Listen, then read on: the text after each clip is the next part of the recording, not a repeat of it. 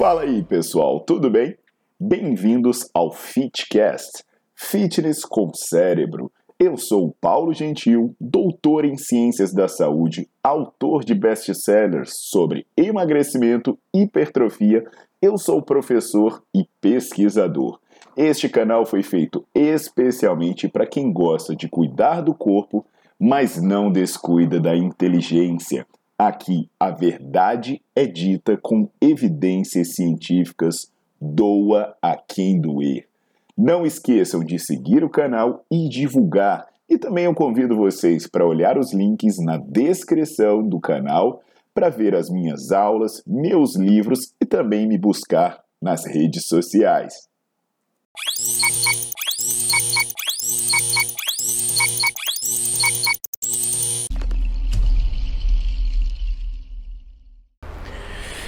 É, esse aí é o tal do sapinho, perereca, sei lá, é, supostamente um ótimo exercício para glúteo, né? Primeiro, vamos relembrar o que, que o glúteo máximo faz, né, pessoal? O glúteo máximo é o músculo responsável por fazer a extensão do quadril. Então imagina, você está lá com o joelho encostando no peito, o que, que ele vai fazer? É levar a sua coxa até ela ficar alinhada com o seu tronco. Então, entendendo o que o glúteo faz, a gente já começa a identificar alguns problemas desse exercício. Por exemplo, né? O, a questão do alongamento. Existem vários estudos mostrando que a amplitude de movimento, ou seja, o grau de alongamento que você promove numa musculatura, tem uma alta associação com os resultados que você tem desse exercício. Ou seja, quanto mais você alonga, potencialmente mais você ganha massa muscular. Quanto menos você alonga, potencialmente menos você ganha massa muscular.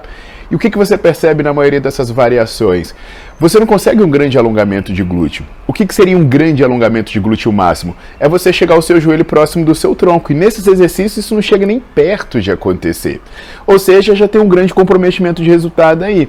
O outro, a outra questão, a contração do glúteo, ela acontece até você alinhar a sua perna com o seu tronco, um pouquinho mais. Mas a partir daí não é mais o glúteo que está contraindo. A partir daí, para você conseguir jogar a sua perna muito para trás do seu tronco, o que você tem que fazer é uma hiperlordose, você tem que acentuar sua curvatura lordótica, o que aumenta a força compressiva na coluna, o que não é um bom movimento para porcaria nenhuma, né? Nem para saúde e nem para ganhar massa muscular. Aí a galera começou a vir com aquela história, não, mas isso aí pode ser usado na reabilitação. Pô, pessoal, calma lá, velho. Reabilitação, né? Pô, se for o caso, manda para um fisioterapeuta. Agora o problema é que tem a galera do terrorismo biomecânico, né? Que faz um curso de final de semana e só sabe citar um ou dois livros para sair inventando síndrome, é tudo que é síndrome por aí. E eles mesmos inventam a doença inventam a terapia, né? No caso, até eles estão prometendo. É, é, é, curar um problema que até existe, né? Que seria o tal da síndrome pélvica cruzada. Mas, gente, é, a síndrome pélvica cruzada, ela envolve um monte de coisa, e entre elas até a hiperatividade diretor da espinha. Aí o cara me mete um exercício que acentua, acentua a hiperlordose. Na boa, se você quiser ativar o glúteo em isolamento, o que não é o caso de ser bom para hipertrofia, tem muita coisa menos vergonhosa para se fazer, menos perigosa e mais eficiente. Vamos pensar um pouquinho melhor sobre isso, né? E aí você pode se perguntar, ah, então, calma aí, Paulo, você falou que um, o glúteo vai chegar e vai afastar o meu joelho do meu tronco até aproximadamente alinhar a minha perna com o meu tronco. É. Sabe onde você consegue fazer isso? Com uma boa amplitude, com uma base estável para você produzir força e trabalhar intensidade? No agachamento, no leg press, no levantamento terra, num afundo, cara, no básico. Aí você tem uma posição segura, estável, e você consegue alongar sua musculatura, consegue contrair ela adequadamente. Ah, eu vou fazer tudo todo dia? Não! Faz um, um mês um, dois meses outro, ah, enjoou, muda o exercício, ah, enjoou, faz metabólico, faz tensional, aumenta a carga, usa método. No meu livro eu descrevo mais de 30 métodos, você pode passar um ano inteiro fazendo métodos diferentes e não vai repetir.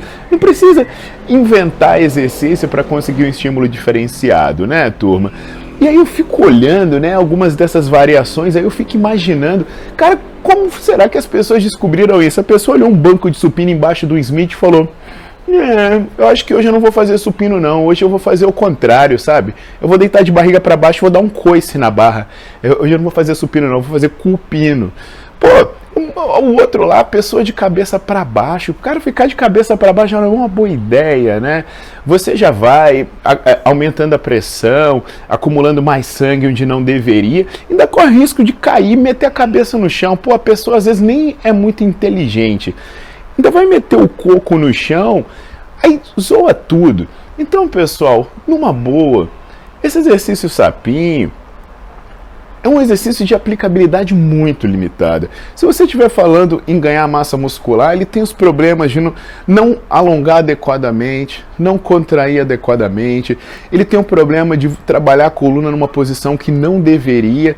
E, pô, se for falar em reabilitação, aí é, nem tenho o que dizer, né? Então, vamos fazer o básico bem feito, vai te dar bons resultados, não vai te colocar em risco e não vai te fazer passar muita vergonha, tá legal? Um abração aí, pessoal, treinando direitinho. E quem quiser mais informação sobre aulas online, sobre treino, e aí vai ter acesso a um conteúdo científico, aos artigos científicos, assina a minha página lá na, na seção de aulas, vocês vão ter acesso a tudo isso. Valeu, um abraço!